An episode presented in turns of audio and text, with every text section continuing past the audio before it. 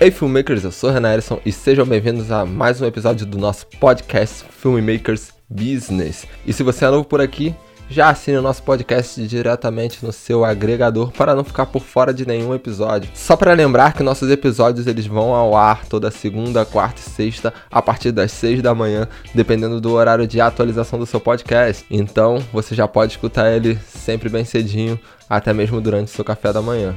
Mas no episódio de hoje vamos falar um pouco sobre gratidão. Eu vou começar com uma história triste, para falar a verdade. Gravei um episódio sobre reserva de emergência, gravei um episódio sobre cortar laços e também gravei um episódio sobre parar de ser imediatista. Mas bom, a minha história começa mais ou menos assim. Eu acordei pela manhã para poder ir trabalhar, mais precisamente nessa segunda-feira. E depois de eu ter me arrumado tudo, eu tava verificando algumas coisas e eu fui pentear o cabelo. De repente, pum, meu celular caiu no chão quando eu mexi a toalha. Ele estava em cima da toalha e ele puf, caiu no chão. Ele não ficou com nenhum trincado, mas o display dele foi pro saco, foi pro buraco. Aí foi a primeira hora que eu fiquei feliz por ter a minha reserva de emergência. Na verdade, eu poderia comprar qualquer aparelho que eu quisesse, até mesmo os mais novos, até mesmo o que eu queria, mas eu não comprava por, por estar com esse aparelho, por só pelo fato de eu ter uma reserva de emergência. Isso foi muito feliz para mim, na verdade, saber que essa reserva de emergência poderia ser usado como uma emergência. Mas depois eu pensei assim,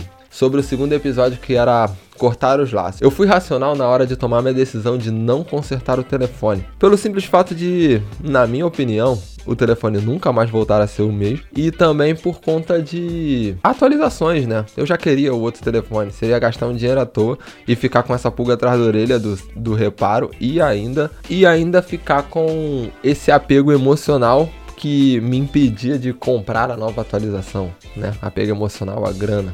Mas aí viria a terceira lição, que foi do podcast que era o Pare de Ser Imediatista. Quando eu cheguei em casa, eu estava ainda desnorteado porque eu tinha ido trabalhar e deixei tudo parado. Eu simplesmente fui para minha gravação e não consegui responder ninguém. E aí, quando eu cheguei em casa, eu parei e bolei minha estratégia. E essa foi a terceira lição que eu aprendi no mesmo dia e que eu já expliquei no podcast, que foi parar de ser imediatista o fato de eu pensar em não ser imediatista, de falar assim, ah, não, preciso resolver meu telefone agora e tem que ser agora, me fez ter uma visão diferente.